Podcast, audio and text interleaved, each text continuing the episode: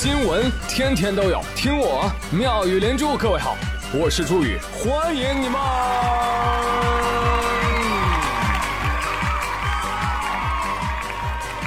谢谢谢谢谢谢各位的收听啦！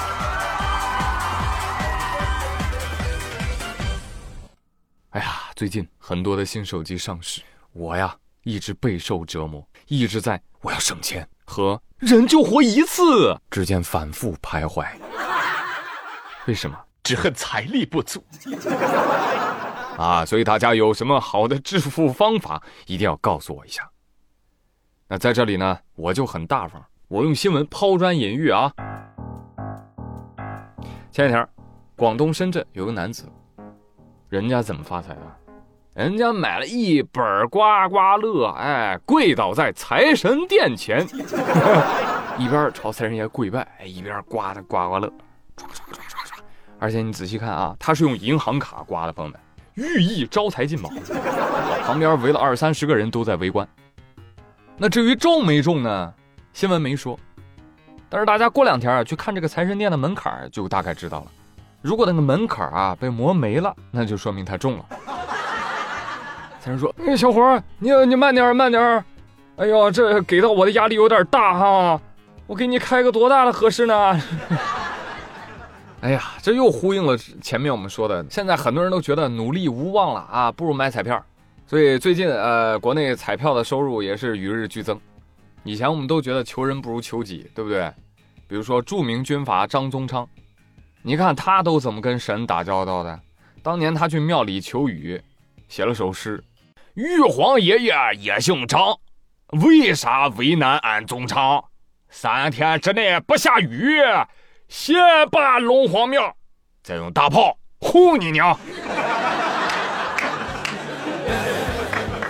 你看，这就属于我命由我不由天的，是吧？霸气啊！但现在大家都普遍信命了啊，所以你说生财之道在哪儿呢？生财之道在去财神庙旁边卖彩票啊！你看我说者无心啊，但我跟你讲，华为听者有意。你们知道吗？华为新手机上居然自带了一个组件，什么组件？给财神爷上香组件。每天起床第一句，先给财神爷上炷香，然后还可以敲木鱼加功德，旁边呢可以直接买彩票。很明显，这个就是华子公司开发的高科技 APP 是吧？更适合中国宝宝体质。哎，我就觉得华为啊特别失误。你说给财神爷上香这么大个事儿，你为什么不说？为什么不早说？这不比跟人说什么 CPU 啊、GPU 啊什么的管用多了？你多附上这句话，那销量还能再翻个番。为什么崩呢？不是说大家现在都封建迷信，知道吧？封建迷信我嗤之以鼻，财神殿前我是长跪不起。它是一种美好的祝愿，知道吧？那个华为那个小组件里面还有功德排行榜。你猜第一名是哪个省？山东。第二名广东。第三名河南。呃，一向的这个上香大省福建却发挥失常啊，仅排到第九。福建人要加油喽！我偷偷告诉你们哦，财神是可以切换成妈祖的。哎，请大家尽情上香，好不好？哎呀，华为这个骚手机呀，一天勾引我八百多回。买不买呢？好，接下来说财神啊，你不要不信啊！我跟你说，广东惠州那边听说有财神显灵了。十一号，广东惠州有个男子在金店门口把刚卖黄金的一万五千块钱现金撒向了天空，又是怎么回事？啊金店老板说了，这位顾客啊，之前在我这儿买过黄金送给女朋友啊，后来跟女朋友分手了嘛。就把人黄金卖回来了，哎，自己也想不开，觉得什么都不重要了，这这当场就把钱给撒了。我帮他捡完之后，他咔又撒了，哎呀，贵贵，一万五千块钱呢，你这一把撒了两百花西子啊，然后你啥家庭敢这么败啊？你这个。但是呢，我不忍骂他啊，因为他好善良呢，他没有伤害任何人，也没有直接撒黄金。他一定是害怕黄金砸伤路人，对吧？就砸到了花花草草，那也是不好的。哦，不对哦，我算算账啊啊啊啊！一万五千块钱，也就三十克黄金。哎呀，你这个很难砸伤人啊，小伙子啊！下次你要冲我砸，你就砸三斤的，知道吧？三斤不嫌少，三公斤不嫌重。来来来，就照照我脸砸，来来。奉劝大家别老跟人民币过不去，女友会离开你，但人民币不会啊。建议那些呢放生矿泉水的都赶紧学习一下放生人民币，懂不懂？啊，当然了，还是要说一嘴哈，不要随便撒币，这个违法。下次谁撒，提前通知一声，好不好？专项扶贫啊，专专门服务，好不好？行，这撒币不合适，投币那更不行了。下面这个新闻还要从二零零九年开始说起。湖北恩施新塘乡有一男子刘某富，伙同他人抢劫加油站，最后抢了多少钱呢？一百五十六块钱现金，还有两部手机。然后几个人就分赃啊，这个刘某富分到了三十块钱。然后很快啊，当年一起作案的四个人就剩刘某富在逃。其他三个人早就被抓住了，而刘某富为了躲避警方抓捕，他跑跑跑跑跑跑跑跑到了一个大山里，找到了一处溶洞里，就在那个洞里安家落户了啊！一待就是十四年啊！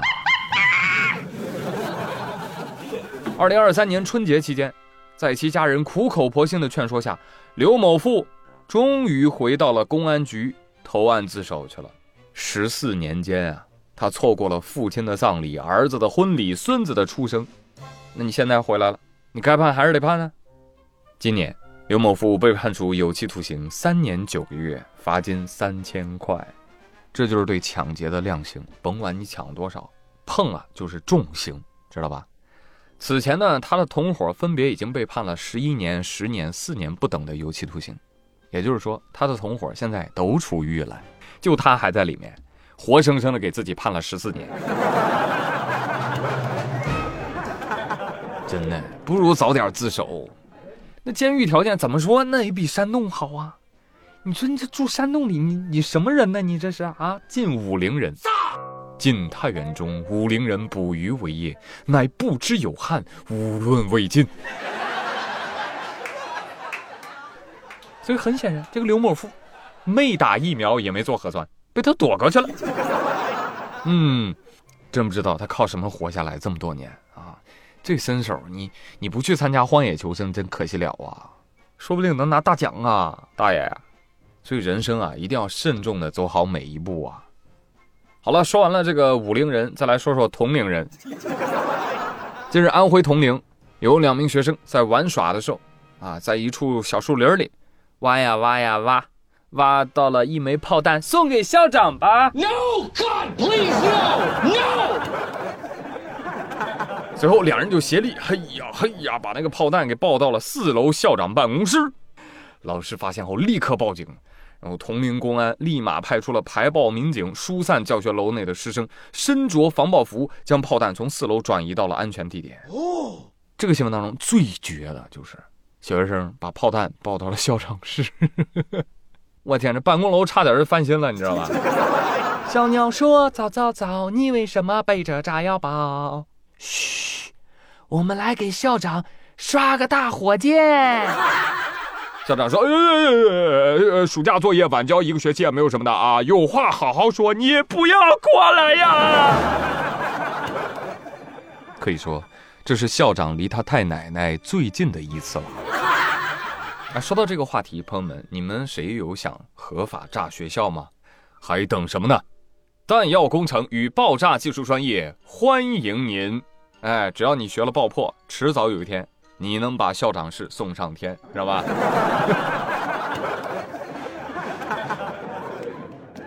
哎，本期类似于这样的科技与狠活还非常的多，接下来继续让您开开眼儿。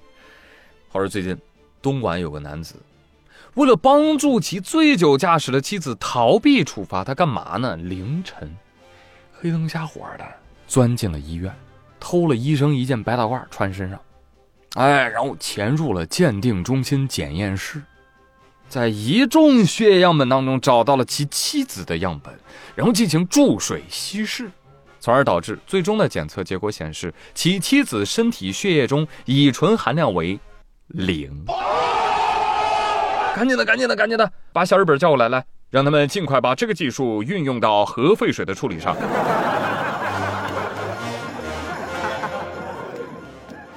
目前涉事男子已被刑拘，怎么发现的呢？监控，而他酒驾的妻子也没能被免于处罚。哇，这个男的啊，真的，你这这么能干呢？啊，FBI 不招你，我第一个不答应。碟中谍八你不演，我不看。我盲猜啊，这哥们儿应该有医疗工作背景，或者有相关技能。但你要说他有这个医疗经验吗？你那夸夸往那血液样本里面倒水，那最后结果肯定异常呀。那检验医生会怎么跟你说？您好，先生，您太太的血液里酒精含量虽然合格，但是呢，血小板和血糖浓度远低正常值，尤其是血液透明度，那也太高了吧！我怀疑您太太是一只水母。哦，没关系，我是派大星，患难夫妻见真情。